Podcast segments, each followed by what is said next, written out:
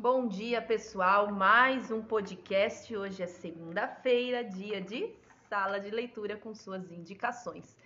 É, como março agora, no dia 8, nós temos o Dia das Mulheres, a Su teve uma ideia muito interessante de, de durante, opa, de durante este mês inteiro, às segundas-feiras, nós trazermos livros, enfim, que falem sobre mulher ou que a autora seja a mulher. Então, para hoje, Su, bom dia. Bom que dia, bom dia pessoal. O que, que você preparou para gente hoje, Su? Bom, hoje a gente vou fazer a indicação de um livro que eu ainda não terminei de ler, porque eu comecei a ler ele no final de semana, mas é um livro que eu estou adorando e eu acho que é uma história que todo mundo já ouviu falar que é o livro Eu Sou Malala, né? Que o livro Eu Sou Malala vai contar é uma, é autobiografia da, é, da, da menina que nasceu no Paquistão, que é chamada Malala, eu não sei pronunciar bem, é Yousafzai. Esse livro foi escrito pela jornalista americana Patricia M.C. Cormick e conta a vida dessa menina que é novíssima, né, Su? É, ela está hoje com 23 anos, né? Ela nasceu em 1997, numa cidade chamada é, Mingora ou Mingorá, eu não sei pronunciar, e uma cidade que fica lá no Paquistão. E eu não sei se vocês sabem, o Paquistão é um país que a grande população, a maior parte da população, eles são muçulmanos e são assim muito conservadores, né, devido às questões religiosas, devido às questões culturais. E lá, no, no costume deles, as mulheres não têm o direito, quase direito nenhum. Inclusive, direito à educação, são pouquíssimas mulheres que vão para a escola. Né? Eu estava lendo uma notícia agora de manhã, o Paquistão tem 6,7 milhões de jovens mulheres analfabetas. Então, assim, eles não dão valor para a educação da mulher. E a Malala foi uma menina que teve uma sorte. Ela nasceu numa família onde os pais incentivavam muito a educação. Inclusive, o pai dela era dono de uma escola.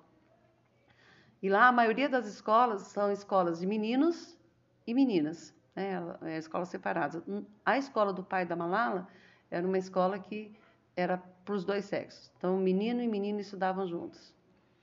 E a coisa que a Malala mais gostava de fazer era ir para a escola, porque ela percebia que ela tinha uma chance, ela e algumas amigas tiveram uma oportunidade que a maioria das mulheres de lá não tiveram. E ela sempre teve essa, esse, essa é, é, esse é, visão de futuro que ela queria ser uma mulher independente, ter uma profissão.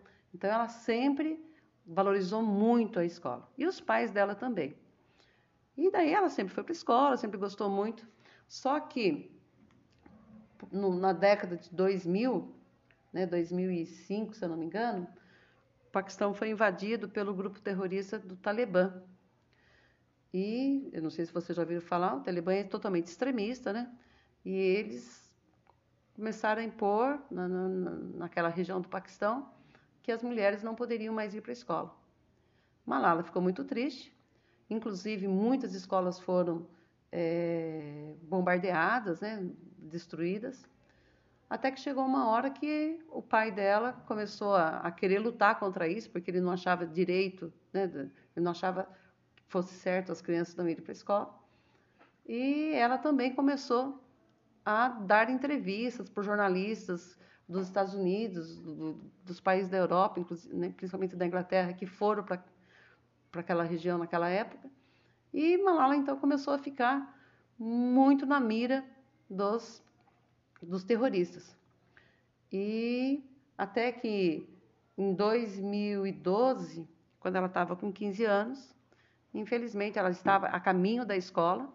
No ônibus, né? É, no ônibus, né? Ela e mais algumas meninas. E três moços do Talibã entraram dentro desse ônibus, perguntando quem era Malala, quem era Malala. Ninguém mostrou quem era Malala, porque nenhuma das meninas queriam né, que, que acontecesse alguma coisa com ela, mas um dos moços reconheceu e deu três tiros em Malala. E Malala quase morreu. Ela só não morreu por um milagre.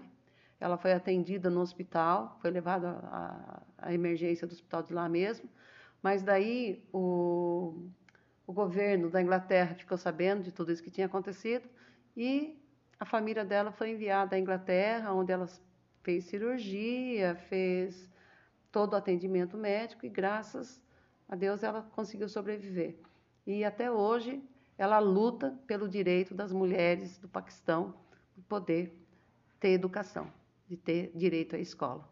E ela participou de várias convenções, de vários, de vários eventos, tal, até que em 2014 ela foi a primeira mulher, é, uma mulher mais nova a receber o prêmio Nobel da Paz, tá? Então, assim, uma história muito, muito interessante, né? Ela recebeu, é, Malala se tornou a pessoa mais jovem a ganhar o prêmio Nobel da Paz aos 17 anos. E até hoje ela luta para que as mulheres, para, para que as crianças, mulheres do Paquistão tenham direito à educação. Então, uma história bem interessante, muito legal de conhecer. Que linda, Su. Eu tenho muita vontade de ler o livro dela, inclusive eu cheguei a comprar. Esse que você está lendo é o livro dela mesmo ou é o livro. Ah, esse é o dela mesmo. Ah, esse é, é a edição juvenil. Eu tenho outro que é a edição, acho que dela mesma, que ela mesma escreve, porque ainda também tem a edição infantil, né? Tem, tem vários livros, né? É, tem para várias idades a mesma história. Não sei, acho que a linguagem deve mudar. E confesso que é um dos livros que está assim na minha lista para ler logo, pela curiosidade que eu tenho, pela coragem que ela teve de enfrentar tudo aquilo que ela enfrentou com tão pouca idade e tá aí até hoje na frente das lutas com relação às mulheres, à educação, enfim. Eu queria saber se você tem um trechinho para ler para gente. É, eu vou ler a dedicatória do livro, que eu adorei. Tem várias partes do livro, eu até tinha separado um, trecho aqui, mas vai ficar muito longo, então eu vou ler a dedicatória para vocês. Dedico para as crianças em todo o mundo que não têm acesso à educação, para os professores corajosos que continuem ensinando e para qualquer pessoa que lute pelos direitos humanos e pela educação. Então, um livro muito bom que tem aqui na sala de leitura é só vocês virem aqui para vocês pegarem, para vocês lerem e conhecerem toda a história dessa maravilhosa mulher, tá? Que hoje está com 23 anos. Ela ainda mora na Inglaterra, né? Ela, o, o governo reconheceu o direito dela morar lá para ficar protegida. E hoje ela já fez faculdade. Ela fez a faculdade de filosofia na Universidade de Oxford e luta pelos direitos e sempre parece que ela já foi umas duas ou três vezes ela voltou para o Paquistão para lutar pelos direitos das crianças, das, das crianças meninas poderem ir para a escola, tá? Então venham ler esse livro, é muito muito interessante. Muito bom, muito obrigada e da minha parte eu separei para vocês uma história que se chama A Vida e a História de Madame C.J. Walker é uma minissérie, são só quatro capítulos. Tem na Netflix. É uma história real de uma mulher que inventou toda uma indústria de estética para cabelo. Ela é negra. Ela teve todo o sofrimento com relação porque tinha acabado de ter uma abolição dos negros só não me lembro agora se é nos Estados Unidos ou na Inglaterra. Estados Unidos. Acho que é Estados, Estados Unidos. Unidos. É, eu assisti o filme. Legal. E tinha acabado de ter essa abolição, então os negros, na verdade, estavam perdidos, soltos à própria sorte, com uma cor que não era nada beneficiada, e na verdade ainda não é, tem muitas questões aí envolvendo, e quando a gente acha que superamos isso, a gente liga a TV e vemos mais mortes, mais racismo em todos os lugares do mundo então, nós temos aí uma luta muito grande pela frente envolvendo a questão de respeito e de igualdade, independentemente de cor, sexo, escolhas, enfim. É, e aí essa, é essa mulher, ela é negra, ela acaba de sair desse momento da, da abolição e ela precisa se sustentar, ela tem filha, se eu não me engano, acho que o marido abandona ela, né? Su, ele trai ela, não lembro bem o que acontece. E ela tem que se virar. E, e ela se vira, ela se vira muito bem. A história dela é uma reviravolta maravilhosa, é uma mulher de força, Quando a gente acha que vai dar tudo certo, vem aquela pancada da vida, mas ela se levanta. A gente acha que ela vai desanimar e não, ela se levanta duas vezes mais forte e chega onde chegou. História real. Assistam, é muito emocionante, nos dá uma força de vida e para que nós possamos ver que tanto o homem quanto a mulher têm igualdades, têm direitos, mas também têm deveres diante da vida.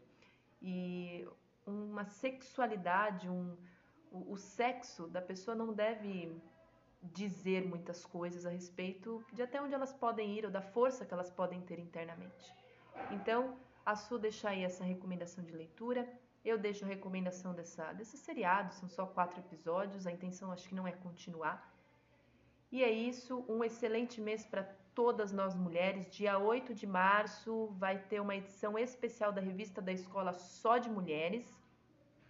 E durante todo esse mês a gente, até mesmo os, os podcasts, tudo, tudo que der para fazer, vamos buscar e relacionar com as mulheres. Um beijo no coração de vocês, uma excelente semana. Vamos aí com fé e o que precisarem, entre em contato com a escola. Tchau, pessoal. Uma boa semana para todos. Mulherada, força, nós somos muito fortes, viu? Isso mesmo. É. E sempre pense assim: tudo aquilo que a gente sonha é só lutar que a gente consegue alcançar, tá? Então, boa, boa semana para todos e até segunda-feira que vem. Até, pessoal. Tchau, tchau.